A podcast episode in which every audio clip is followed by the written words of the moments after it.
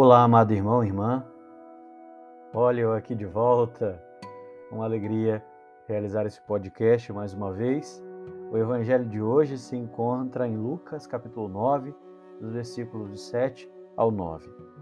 Herodes soube de tudo o que estava acontecendo e existia um burburinho sobre Jesus.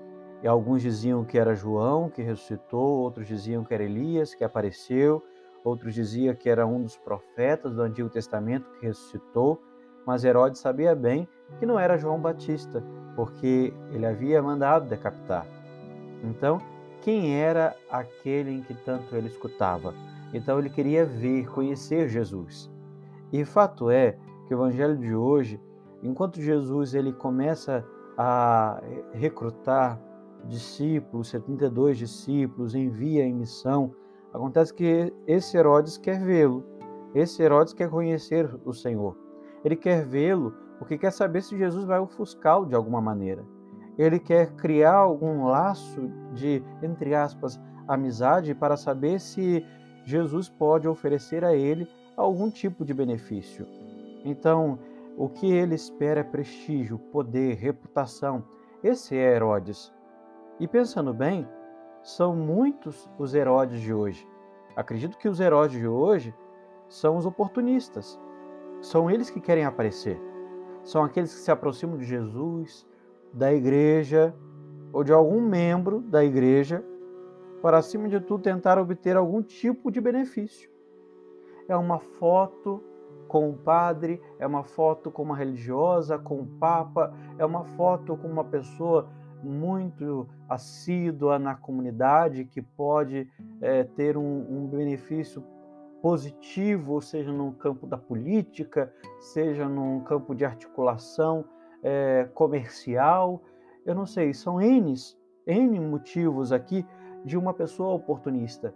Às vezes você não tem nem muito recurso financeiro para oferecer para o outro, mas o seu nome, o seu sobrenome, a sua identidade, quem você é, já diz muito para um oportunista. Então, veja bem, é, aqui é, é, esse desejo de, de buscar um benefício é muito latente. E no fundo, tudo isso é uma busca do prestígio, do benefício pessoal.